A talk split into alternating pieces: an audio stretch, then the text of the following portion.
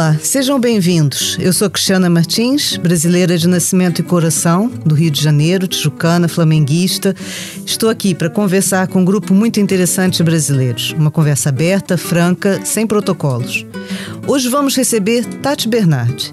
43 anos, paulista, colunista do jornal Folha de São Paulo, escreveu guiões para telenovelas, séries, talk shows e filmes como Meu Passado Me Condena, com interpretação de Fábio Porchat, do Porta dos Fundos. Publicou os livros de contos A Mulher que Não Prestava, Eu Tô com Vontade de uma Coisa que Eu Não Sei o que É, Escreveu para os mais novos, em A Menina da Árvore e A Menina que Não Pensava Demais, e ainda para os mais velhos, a coletânea de crônicas Homem-Objeto e Outras Coisas sobre Ser Mulher, ou seja, todos títulos super aliciantes. A seguir veio Depois a Louca Sou Eu, um best-seller no Brasil com mais de 30 mil exemplares vendidos e que também foi o primeiro livro dela a ser publicado em Portugal. Depois fez Você Nunca Mais Vai Ficar Sozinha, que foi seu primeiro romance. Tem milhares de seguidores no Twitter, mais ainda no Facebook. Portanto, muita, muita conversa que, que tem aqui para ter com a gente. Bem-vinda, Tati. Muito obrigada por estar aqui conosco. Hum, muito obrigada pelo convite, é uma honra. Tati, vou começar, olha, com uma pergunta difícil. Para mim é das perguntas mais difíceis que eu tenho aqui. Acho que é mesmo um pedido quase impossível. Traduz-me Brasil. Que terra é essa? Que gente somos nós? Olha, o Brasil no momento ele vive muito medo e ao mesmo tempo muita esperança. Foram quatro anos de horror com esse governo do Bolsonaro. É, eu tenho 43 anos, então não cheguei a viver a ditadura, então posso afirmar que a pior coisa que eu já vi acontecer com esse país foi o Bolsonaro, quantidade de pessoas que morreram porque não tinha vacina, e ele dando risada das pessoas, sufocando no hospital, eu nunca vi nada parecido. É, mas vivemos agora um momento de esperança, porque em outubro a gente não só vai tirar esse homem, como se Deus quiser, ele vai ser preso. Mas para além disso, eu acho que eu sou muito apaixonada pelo Brasil, principalmente pela cidade onde eu moro, que é São Paulo. Eu acho que a gente tem sangue nos olhos, a gente quer fazer, a gente se comunica bem. É, eu vivo numa bolha de pessoas é, que escrevem, que são jornalistas, que são roteiristas, que são escritores, são pessoas que não param de, de tentar emocionar, seja com filme, com série, com livro. E são pessoas que não param, apesar da gente estar tá também por por causa do Bolsonaro e um pouco antes do Bolsonaro entrar, vivendo um período muito triste para quem trabalha com qualquer produção artística, que a gente, enfim, a Ancine completamente parada, muito difícil conseguir qualquer incentivo para fazer trabalhos artísticos. Então, para o artista no Brasil está muito difícil.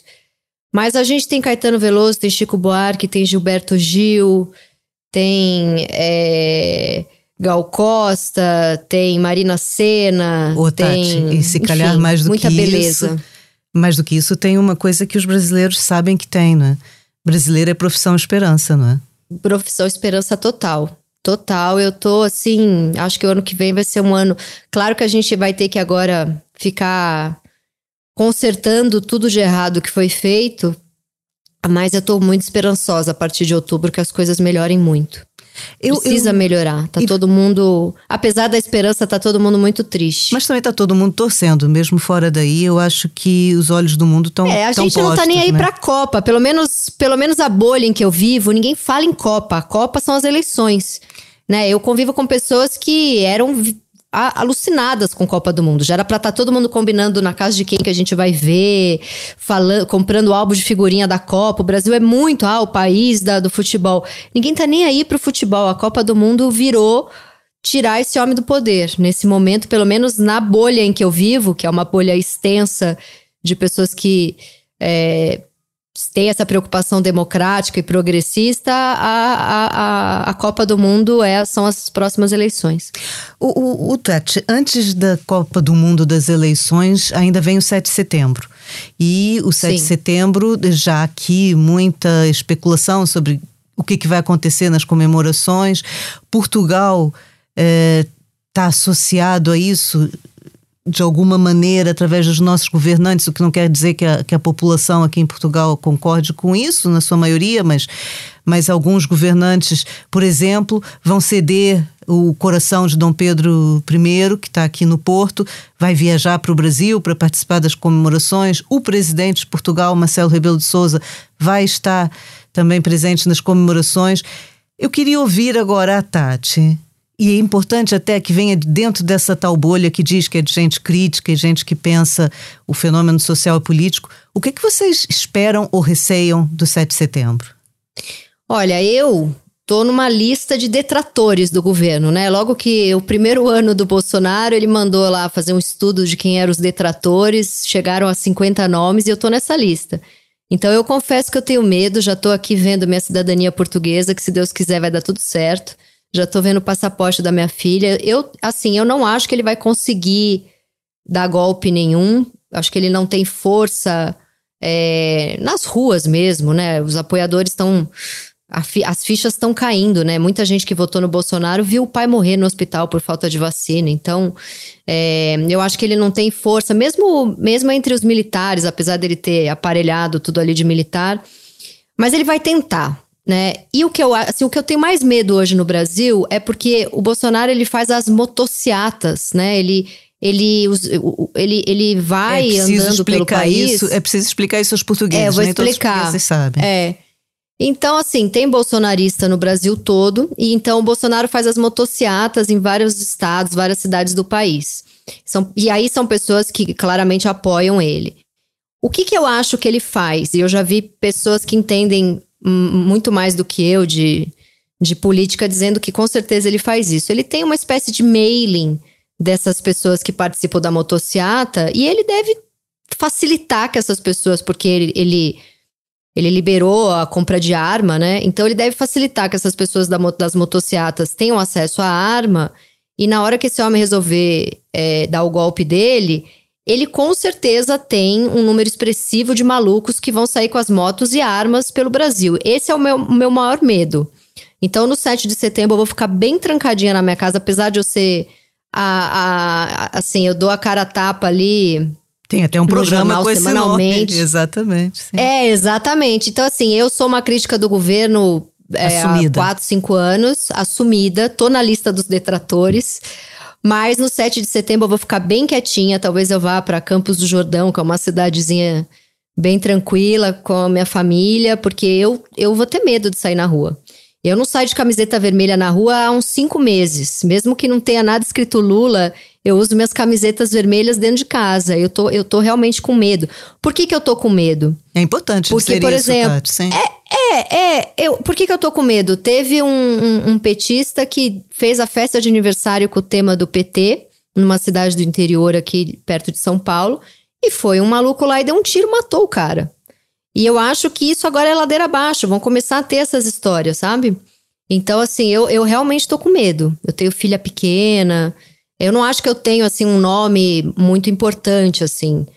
Hum, eu acho que tem gente que tem que estar tá com muito mais medo do que eu, porque é, são figuras realmente públicas e que bate muito mais de frente, que tem algum poder ali. Mas quem tá vivo Mas, tem medo, né? Mas eu tenho medo, eu tô ali no jornal, eu tenho bastante ah. seguidor, e assim, faz cinco anos que eu falo mal dele, da, da família inteira dele, né? Mas a Tati e... vai votar, não vai abrir mão de votar. Isso não. Não, eu vou, vo eu vou votar às 7 horas da manhã. Tô lá. Eu só não vou de roupa vermelha, mas eu vou com a alma inteira vermelha. Muito bem. Ô, Tati, agora eu vou, vou mudar um bocado aqui de foco, porque queria voltar um, voltar um bocado ao início, da, ao início que é o seu nome. Eu tive aqui pensando, é, no Brasil é possível fazer sucesso com o nome de Tati não é? Aqui em uhum. Portugal, as autoras mais reconhecidas se chamam Rosário, Isabel, Adília, Amália, Lídia. Pronto, são, são nomes mais é, pesados. É né? por isso que eu coloquei, é por isso que eu coloquei na minha filha o nome de Rita. Se ela quiser ser uma escritora, tá pronto já. Rita é um bom nome para fazer sucesso. Era isso que eu queria saber. Que país é esse também em que é possível uma pessoa fazer sucesso sendo apenas Tati, não é Tati Bernardi, mas é Tati, é levada a sério, apesar de ter um nome de, de garota, de miúda, como se diz aqui. Por que, que não ficou uhum. Tatiane? Por que, que foi ser Tati? Eu, eu, eu editei o meu nome, né? O meu nome inteiro é Tatiane Bernardi Teixeira Pinto. E aí, agora, momento humor da nossa conversa na escola, um sobrenome Teixeira Pinto, as pessoas me chamavam de Cheira Pinto. e não dava, né? Infelizmente, é. E aí eu falei, bom, eu vou editar, né? Meu, meu nome meu, meu nome artístico, vou tirar esse Teixeira Pinto, não precisamos mais dele. E ficou, o que ficou foi fazer um monte de crônica do, dos bullying que eu sofri. Então, o Teixeira Pinto me rendeu muitas crônicas. Mas o. Mas eu acho que o Ta, Tatiane talvez fosse um nome mais robusto que Tati. Tati é meio uma garota, né? É isso, é o que eu pensei, sim. É, é mas é que aqui no Brasil, a, as terminações em Anne elas tiveram já o seu momento de. Olha, de, eu sei o que eu tô a falar. Eu não sou Anne, mas sou Ana. E tem uma série de Anas também da minha idade, e é verdade. É, já passou, já passou. É, e eu, e eu achei que o Tati Bernardi tinha uma coisa. Tati Bernardi, sabe? O, o nádico Tati tinha uma sonoridade mais fácil de falar. Então eu dei essa editada de. Fa... Mas assim, isso que você perguntou é interessante, porque como eu sou uma escritora de autoficção, ou eu seja, já ia, eu, eu ia passar por aí. Meus textos, é, os meus textos partem de uma, de uma base de coisas que de fato me aconteceram. Durante muito tempo aqui no Brasil e acho que no mundo todo, esses textos mais autobiográficos, eles não eram tão respeitados quanto os romances de ficção. Ah, é mais uma pessoa querendo falar dela, é mais um diário aberto, é mais um blog aberto, né? E, mas aí, enfim, a Tatiana Salem Levi, que é uma grande sim, amiga minha, sim. que é e metade que brasileira, aqui, metade portuguesa, que vive aí. A, a Chave de Casa é um livro de autoficção. Então, algumas pessoas foram mostrando que a autoficção pode ser traduzida no mundo todo, pode ser premiada. São livros que, que tem uma maturidade, tem uma seriedade, não é um, um, mero diário aberto sem preocupação literária, né? Mas eu enfrentei muito esse preconceito do ah, ela escreve sobre ela mesma, não é uma grande autora de romance de ficção. E não é nada disso. Até porque a autoficção tá muito na moda de uns 15 anos pra cá. Né? Eu pensei tá foi. Na no... moda no sentido bom, né? Sim, na moda na de... no sentido adesão, de, né? de ser respeitada. Eu, o que eu ia perguntar em relação à autoficção, Tati, voltando a essa questão da autoficção, o que eu fico a pensar é se as pessoas se dão ao direito de invadir a tua privacidade. Ou seja, se por acharem que, que a Tati é sempre a personagem principal das suas histórias, se isso dá direito aos estranhos de dizerem o que querem, o que não querem, de fazerem perguntas inconvenientes, como é que é isso de lidar com a privacidade? Sim. É, eu tive uma experiência que num primeiro momento foi bem desagradável e depois eu entendi que na verdade ela era um elogio. Quando eu lancei o Depois da Louca Sou Eu, que é um livro sobre. É, eu, eu tive um longo período da minha vida que eu tratei crise de pânico, né? E é um livro sobre as minhas crises de ansiedade. Quando eu lancei o livro, as pessoas que me entrevistavam a respeito do livro Ninguém perguntava da personagem, ninguém, as pessoas perguntavam: "E você ainda toma os remédios? E você ainda tem dificuldade para pegar avião? E como que é trabalhar é, se você se você precisa lançar um livro fora do país? Como é que você faz para ir? Se você e aquilo começou a me irritar muito porque eu pensava ninguém fala do livro. As pessoas eu tô dando entrevista para jornal sério ou eu tô dando entrevista para revista de fofoca? Vamos falar sobre o livro. Claro. Mas aí eu fui entendendo que se o livro mexe com, com quem lê, se, se o livro emociona quem lê, mesmo que não seja um livro de autoficção, mesmo que seja puramente vendido como ficção, a gente acaba acreditando que aquela história é de verdade. A gente fica meio torcendo para que o autor tenha vivido aquilo. E eu, por, por mais que esse tipo de pergunta naquela época me irritasse, quando eu conhecia um autor que eu tinha lido um livro que eu tinha gostado muito, eu não me controlava e a primeira pergunta que eu fazia era: mas aquilo te aconteceu? E, e daí eu comecei a perceber que eu só fazia isso com os autores que eu tinha gostado muito do livro. É uma questão de empatia. Por exemplo, né? tem um escritor argentino que é o Pedro Mairal, eu li todos os livros dele. E aí eu tive a oportunidade de conhecer ele, ele escreveu A Uruguai, escreveu vários livros. Primeira coisa, eu falei: aconteceu aquilo? Você traiu sua mulher? né? Tipo, eu virei a revista de fofoca, né? E aí eu percebi que é porque eu tinha amado o livro. E aí eu entendi que isso era um. As pessoas estavam mexidas com o livro, isso era um elogio. Então eu comecei a responder: Olha, se você achou que tudo isso me aconteceu, é porque eu cumpri a minha meta em relação à qualidade do livro. Eu te emocionei, você achou que essa história é de verdade, porque acho que o importante é você acreditar na história, mesmo que ela seja ficção, né? Que ela pareça que aquilo aconteceu mesmo para alguém. E de fato, depois da Louca Sou Eu, 50%, 60% do que tá ali me aconteceu. Então, o, o repórter não estava tão errado em fazer essas perguntas. Mas, mas sim, então assim, às vezes acontece de eu estar tá na. Outro dia eu estava na fila da farmácia comprando fralda quando minha filha era pequenininha e uma pessoa parou do meu lado e falou: Putz, eu tava tomando tal antidepressivo, troquei, agora tô tomando tal. Eu li teu livro. O que, que você acha desse antidepressivo? Eu tava na fila com a minha filha de. Na época, minha filha tinha dois aninhos, sabe? Um aninho e meio. Eu não queria ficar falando claro. de antidepressivo com uma leitora na fila da farmácia. Mas assim, eu também me exponho em podcasts, em peças de teatro, em séries, então é meio que um preço que eu pago, né? E era justamente. Um preço bom. Era isso, mas era isso que eu ia perguntar. Se, se o segredo do seu sucesso passa por essa sinceridade, essa que é uma coisa que aqui em Portugal se calhar as pessoas ainda são um bocado mais reservadas, não é? Não, não estão tão habituadas. Uhum. Eu própria passo por isso às vezes. Quer dizer, essa sinceridade é a chave da da empatia que, que a Tati cria? Eu acho que sim, eu acho que sim. Eu acho que quando eu era criança, eu era uma criança toda. Eu, eu brincava, tinha um monte de amigo, tava tudo certo, mas eu tinha uma angústia ali, eu já tinha umas crises de ansiedade, eu já era meio esquisita, já era meio cheia das minhas subjetividades e pensamentos obsessivos e neuróticos. E eu, e eu sentia muita solidão na minha infância e na minha adolescência. Porque, assim, criança tá sempre brincando e adolescente tá sempre feliz. E eu pensava, quem são os meus no mundo, né? Pelo menos a, os que eu convivia ali não mostravam muito para mim essa angústia toda, né? Mas se calhar a angústia e tava quando, lá, né? É, não, tava lá, mas aí eu falei errado, na verdade, criança e pré-adolescente. Mas aí quando eu comecei a ter 14, 15, 16, eu conheci uns adolescentes mais angustiados e comecei a procurar os meus pelo mundo.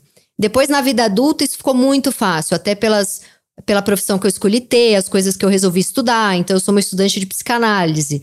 Na, na classe onde eu tenho aula, tá todo mundo angustiado. Ninguém vai estudar psicanálise se não é pelo menos um pouco angustiado. Então, eu acho que eu comecei a escrever muito para dividir isso com as pessoas e me sentir menos sozinha, meio que para achar os meus pelo mundo, sabe? Então, essa exposição, ela não é. Ela, na verdade, é uma tentativa de ser menos solitária, assim, de. Eu não vou, sei. Eu vou escrever sobre isso aqui, que é tão estranho, para ver se eu linko com mais um monte de gente. Eu não sei se a Tati vai concordar comigo, mas eu fiquei a pensar numa coisa. Se a Tati não trata com humor, com alguma boa disposição, aquilo que o Nelson Rodrigues tratava com drama. Ou seja, no fundo, o que nós estamos a falar é de relacionamentos é de famílias, Sim. é de relação mãe-filha, é de pessoas, né? E eu fiquei a pensar, será que isso é uma característica nossa por sermos latinos, por sermos italianos, portugueses? O que é que acha? Eu acho que sim. Eu venho, assim, a minha avó é, materna, minha bisavó materna era. A minha avó também, né? Porque, enfim, veio com um aninho. Então, a minha avó era, era portuguesa e o meu avô italiano. E a, a, minha família era muito por emoção, assim. Eu saí da casa da minha mãe com 26 anos de idade, já era uma mulher adulta. Minha mãe só faltou se jogar na frente do meu carro. Oh, meu Deus, você está me abandonando. E aí eu dirigi com o meu carro duas quadras e cheguei no apartamento em que eu ia morar. Eu fui morar duas quadras da minha mãe. Parecia que eu estava indo para o Japão. Então, esse exagero é uma coisa muito cômica. E, e, a pessoa que, que nasce querendo ter a profissão que eu tenho e que eu, desde pequenininha, desde criança, já sabia, que é escrever e é pela via do humor, é muito rico. É muito. É, é, é a, a família é uma. Minha família era muito a família italiana, portuguesa. Principalmente italiana, né? Aquela coisa do, do, da casa que tem no quartinho de trás um tio, no, no, na casa do lado um primo, na casa da frente uma tia. Era uma rua que era um cortiço praticamente. que eu venho, de uma, eu venho de uma família simples. Então isso era muito assim. Eu, às vezes eu vejo o filme do Fellini e eu falo, nossa, é a rua que eu morava. Tô sabe? em casa, né? É, e isso é muito rico para escrever. E, e eu acho que para mim é muito prazeroso poder colocar essas histórias no papel. Eu tenho amigas que que tem histórias incríveis de vida, e eu falo, por que, você não escreve sobre isso? E a pessoa vai escrever um livro sobre crime, sobre um, um mistério, um roubo. Sendo que tá ali 86 parentes que rendiam personagens. E a pessoa fala: Bom, eu não tenho essa vontade de expor a minha família. Mas não tem coragem. E eu até né? trato isso em ter... É, e eu até trato isso em terapia. Por que, que para mim é tão prazeroso escrever sobre isso? Porque, porque é. Eu não saberia e não quero escrever sobre outras coisas, né? Também tá, também tá a tratar dos seus próprios problemas. E também tô a, tra a tratar os meus próprios problemas enquanto escrevo, sem dúvida nenhuma. Ô Tati, mas um dos, dos seus sucessos, do, do reflexo e do, do, dos caminhos do seu sucesso passa pelas redes sociais, não é? Passa pelos uhum. médias digitais. Aí eu pergunto, o que, que, é isso também? Por que, que nós hoje estamos tão colados às redes digitais? Eu vejo mães a darem parabéns aos filhos no Facebook, maridos a falarem das mulheres no Facebook e a falarem com as mulheres no Facebook. Quer dizer, também saindo dessa família latina, de repente transferimos essa patologia para as redes sociais. Não é um exagero também o que se passa? É, eu, o, a, o meu Instagram hoje, o Facebook aqui, aqui no Brasil, não sei como é que tá em Portugal, mas aqui no Brasil o Facebook virou um, uma rede social de, de, de senhoras bolsonaristas que ficam postando fake news. Aqui a onda é mais o Instagram. O meu Instagram tem um menino que me ajuda, um menino jovem, que eu mando tudo para ele de conteúdo que eu quero que esteja naquela semana.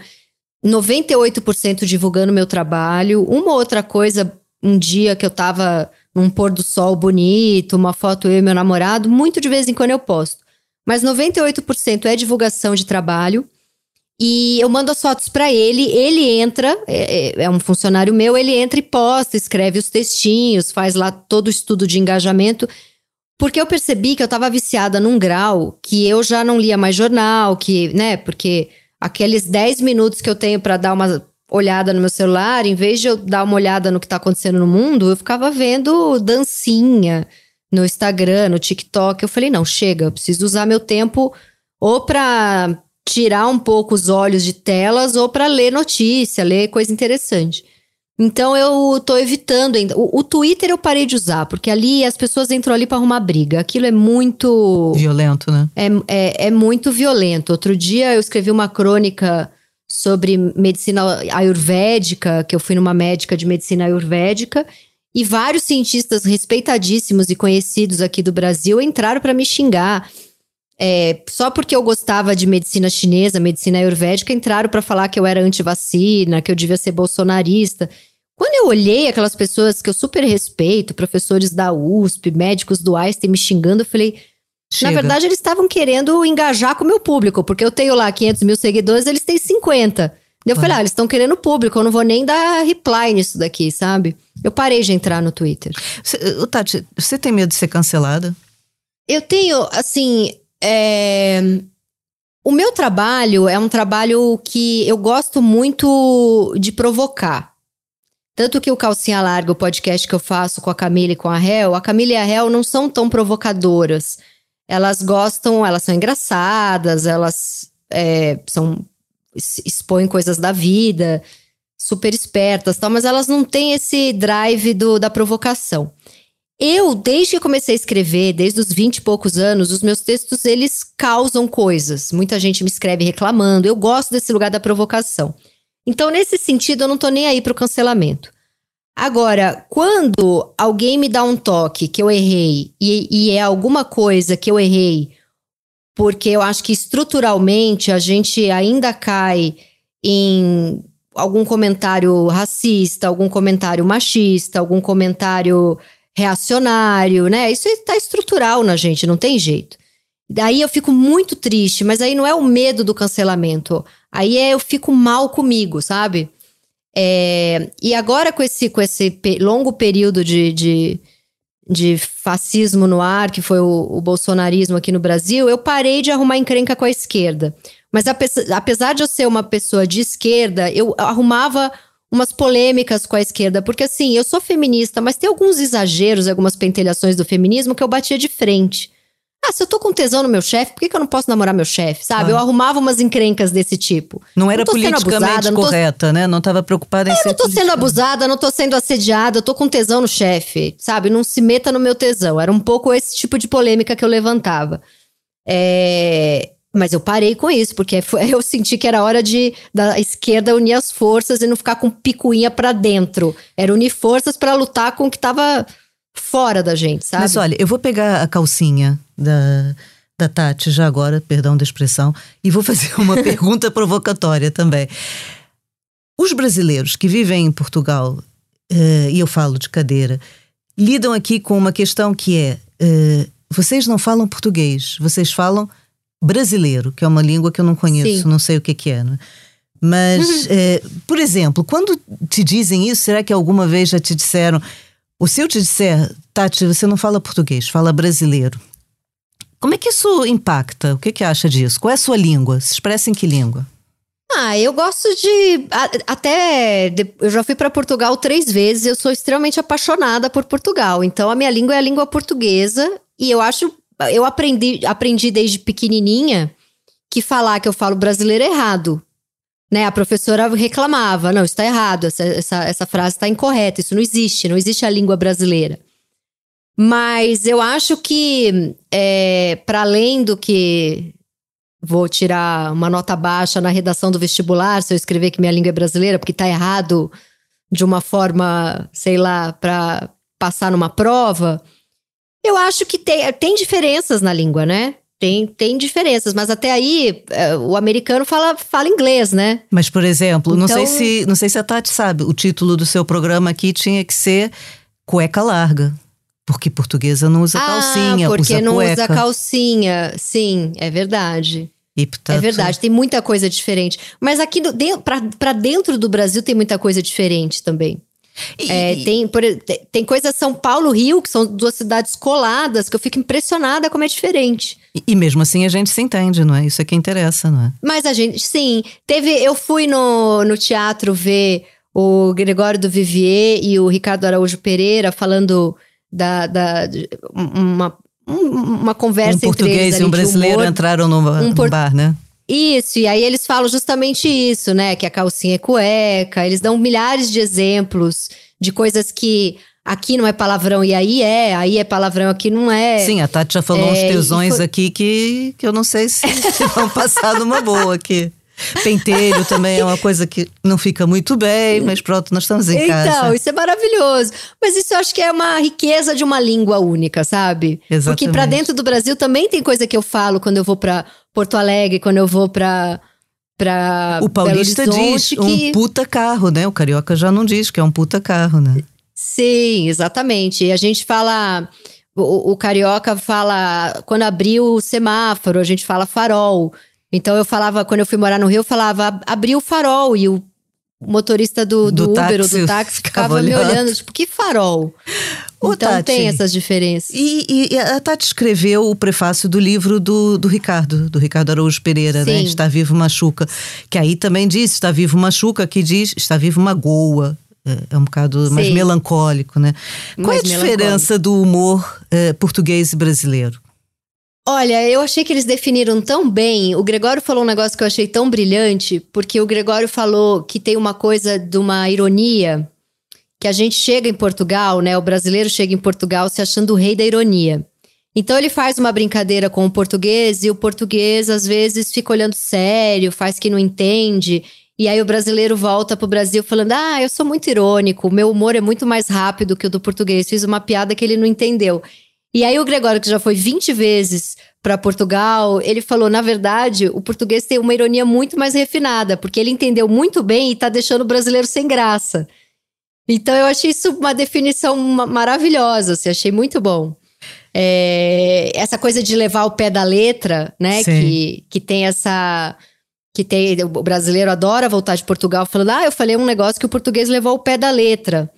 E na verdade, como se fosse uma certa dureza de raciocínio do português que no fundo dureza não, de... não é o que está em causa. É como né? se a gente tivesse, como se a gente tivesse uma uma malemolência, um gingado com a língua e com e com o né, cérebro. Né, e que o portu... e, é, e que, que o português tem uma dureza.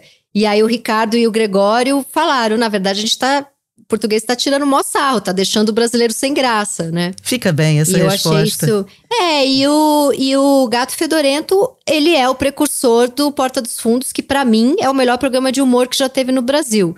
Então eu acho que a gente só aprende com o português. É isso, estamos de, estamos de braços dados. A, a Tati tem um programa que já falou aqui, que é o meu inconsciente coletivo, que é uma espécie de fazer terapia em público, né? E eu fiquei a pensar Sim. assim. Quem é que por aí das nossas personalidades eh, comuns, mais ou menos, e que a gente reconhece nos dois países, anda precisando de ir a um consultório de terapeuta e que ainda não foi? Anda, muita gente precisando disso ou não? Nossa, muita, muita. Eu, eu, eu acho super difícil. Eu faço terapia há 15 anos. E além de fazer terapia duas vezes por semana há 15 anos, eu sou uma estudante de psicanálise há 5 anos. Então é muito difícil, por exemplo, a minha mãe nunca fez terapia, meu pai nunca fez terapia. O meu namorado faz um, um outro tipo de terapia, ele faz uma terapia mais. Ele não faz a psicanálise, né? Porque eu acredito no que vem do Freud, eu não acredito na psicologia que não passe por a, pela psicanálise. E então é muito difícil, né? Então, assim, de, para dentro da, da, do, do meu micromundo já é difícil. Mas olhando as figuras, né? Às vezes, quando eu escrevia novela pra Globo, eu tinha uma piada quando eu começava, porque assim, novela você fica um ano escrevendo. Só e chega uma hora que você não aguenta mais. É.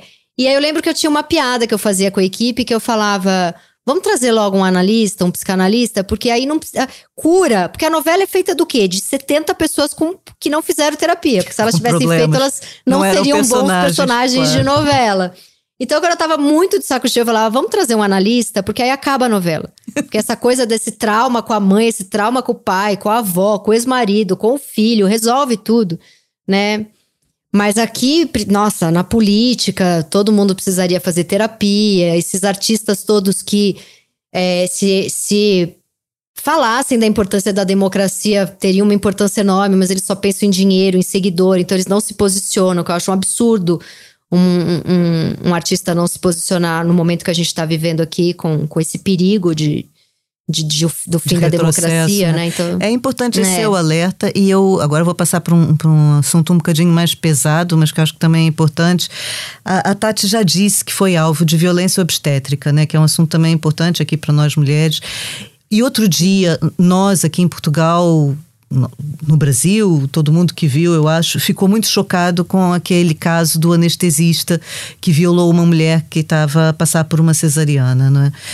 Sim. E como, como mulheres, aqui eu fico a pensar, e como mulher que defende é, abertamente esses temas e em público, quer dizer, que, que fragilidade é essa que ainda nos acomete, que ainda nos não nos larga? É, eu eu fico pensando, é, assim, eu já sofri assédio de médico, é, assédio, foi, foi por exemplo, quando eu era mais nova, tinha vinte e poucos anos, eu fui num ortopedista, porque eu tava com um problema de, na lombar, e ele pediu para eu ficar pelada e ficar numa posição de quatro, para ele examinar a minha lombar. E eu me recusei e fui embora. Clara, comentei isso com vários médicos, ele falou: não existe esse exame. Era, era uma coisa grave, assim. Né? E na época eu até fiz um BO, enfim, uma coisa horrível. É, no, durante a minha gravidez, eu troquei de. Eu troquei de obstetra cinco vezes, mas nenhum por motivo de, de assédio sexual ou assédio moral. Eu trocava porque, assim, eles não tinham nenhuma paciência com a mulher grávida que tá cheia de dúvida, que tá, né, aquela bomba de hormônio na sua vida, uma novidade, você vai ser mãe. Então, assim, teve um que eu fui que era um super estrela, que nem quis me examinar, foi a enfermeira que me examinou. Teve um outro que percebeu que eu era uma escritora conhecida e não estava nem aí para minha gravidez e começou a falar da gente escrever um livro a quatro mãos. Teve um outro que falou para mim que se a minha filha. Eu perguntei quando é que formava o cérebro do feto e ele falou que se fosse mulher não formava nunca, quis fazer uma piadinha. É... Enfim, vou me corrigir. E essas coisas foram assédio moral, sim. Eu nunca sofri um assédio sexual durante a gravidez. Mas isso foi assédio moral. Claro. O único assédio que eu sofri foi esse médico que eu tinha 19, 20 anos, era, ele achou que eu era uma menina boba e quis fazer um exame. Um ortopedista querer. Não é nem pelado, ele falou: fica de calcinha, mas pediu pra eu ficar numa posição de quatro e ficava medindo com uma régua a minha coluna. E depois me falaram que não existia esse exame. Agora, o que eu quero te falar é o seguinte: eu sou uma mulher branca, com um bom plano médico, com acesso aos melhores hospitais e aos melhores laboratórios do país. Eu tenho Einstein, Tenho, sabe? Eu, e, e pode trocar assim, de médico, né? Pode trocar de médico. Tem e. Pode trocar de médico e são médicos. Tenho dinheiro para pagar médico particular. Eu, eu represento 1% da população desse país. Se eu passei por essas coisas, eu fico imaginando o que, que não passa uma mulher preta, periférica, pobre, ou uma classe média um pouco mais sem dinheiro. Porque, assim, é, no dia do meu parto, eu tava hum, há dois dias com contração, 48 horas com contração. Eu já estava naquele exame do cardiotoco para ver se o bebê estava em sofrimento fetal às seis horas. Eu comecei a implorar para ser cesárea, porque eu comecei a passar muito mal. E as, e, a, e as pessoas começaram a rir, as médicas. Ah, ela é fraca, ela não vai aguentar. E, e sim, foi horrível. Só que eu tava no Einstein com uma médica que era uma médica das estrelas, assim, sabe? Então eu fico pensando, o que que não passa? O que, que não passa as mulheres, né? Ô, Tati, daí é histórias que eu canto. A importância da gente falar isso aqui, né? Mesmo que, que nós também Sim. estejamos a ser ouvidos por outra bolha, não faz mal. Se calhar pessoas que nunca Sim. pensaram nisso são confrontadas em pensar nisso.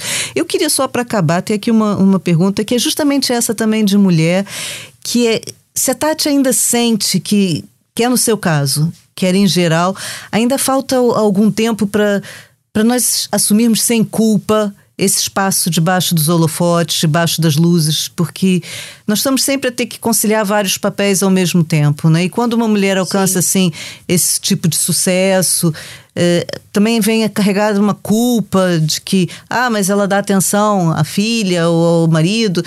Acha que, que isso ainda não chegou, esse tempo assim mais relaxado para nós? Ainda não chegou? Eu acho que não chegou. Eu acho que está bem melhor do que era na época da minha mãe, infinitamente melhor do que era na época da minha avó, até porque minha mãe e minha avó nem tiveram oportunidade de estudar para poder fazer as coisas que eu consigo fazer hoje. É... Então melhorou. Mas. E melhorou também de novo, uma bolha, sou uma mulher branca, né? Moro na zona oeste de São Paulo. Então, assim, dentro da minha bolha, eu posso dizer que melhorou na periferia, eu acho que é a mesma coisa da época da minha avó, da minha bisavó, é muito difícil. Mas eu percebo até outras mulheres me tratando do tipo: nossa, mas você consegue dar atenção para sua filha se você trabalha tanto? Nossa, seu casamento acabou porque você só trabalhava? Nossa, mas você consegue ser feminina e. E, e, e... e ser feminista? E ser feminista, exatamente. Ah, mas você consegue se você trabalha nesse tanto e vive estressada, seu, seu namorado vai acabar procurando outra mulher para transar, porque significa que eu não tô tão disposta. E isso eu não escuto só de homem de mais velho, isso eu escuto de meninas mais novas. Então é, é muito estrutural esse pensamento e, e eu própria sinto culpa o tempo inteiro, né? Exatamente. Agora, por exemplo, a, a gente cortou aqui, mas minha filha já entrou duas vezes aqui no, no meu escritório. E, Ainda bem, mas Tati. eu acho importante, mas eu acho importante porque tem, tem, tem mulher que fa, mulher da, amigas minhas da minha idade, com filhas da idade da minha, que falam pra filha: mamãe tem que trabalhar, senão não, tra não traz dinheiro para casa, né? E eu acho o seguinte: não é isso, eu não tô só me sacrificando pelo feijão dela. Eu tenho prazer em trabalhar, tenho prazer em fazer o que eu faço. Porque é isso que eu tenho que ensinar para ela. Não é com culpa, é com prazer. Para além de ser sua mãe, eu tenho uma profissão que eu amo e que me realiza. Então eu sempre falo para ela, mamãe tá trabalhando porque ela gosta muito, é muito importante trabalhar. Tati, muito, que... muito obrigada. É isso mesmo. Acho que essa mensagem é importante aí no Brasil e aqui em Portugal. Não pensem que aqui é diferente. Sim. Tati, é uma prova também de que a gente conversou, cada uma aqui com seu sotaque, com seu jeito de falar, não é? E eu, ao longo dessas conversas, tenho tido, gosto também de dizer que eu tenho a sensação de que a gente sai do Brasil, mas o Brasil não sai de nós. E para me despedir, Sim. eu quero usar uma frase sua que acho muito bonita e que é: amar dói tanto que você fica humilde e olha de verdade para o mundo. Mas ao mesmo tempo que fica gigante e sente a dor da humanidade inteira, amar dói tanto que não dói mais como toda dor que de tão insuportável produz anestesia própria. Muito obrigada, Tati. Valeu a Muito conversa. Muito obrigada, Cris. Adorei. Super obrigada. Este podcast é resultado de um trabalho de equipa. Eu, Cristiana Martins, jornalista, a sonoplastia é de João Luiz Amorim e de João Martins, o grafismo é de Tiago Pereira Santos, a produção é de Suzana Rosa e de Dulce Salomé e a coordenação de Joana Beleza. Pode ser ouvido nas plataformas habituais de podcast ou em expresso.pt. Até a próxima e tragam mais gente. Aqui não é preciso ter passaporte. Thank you.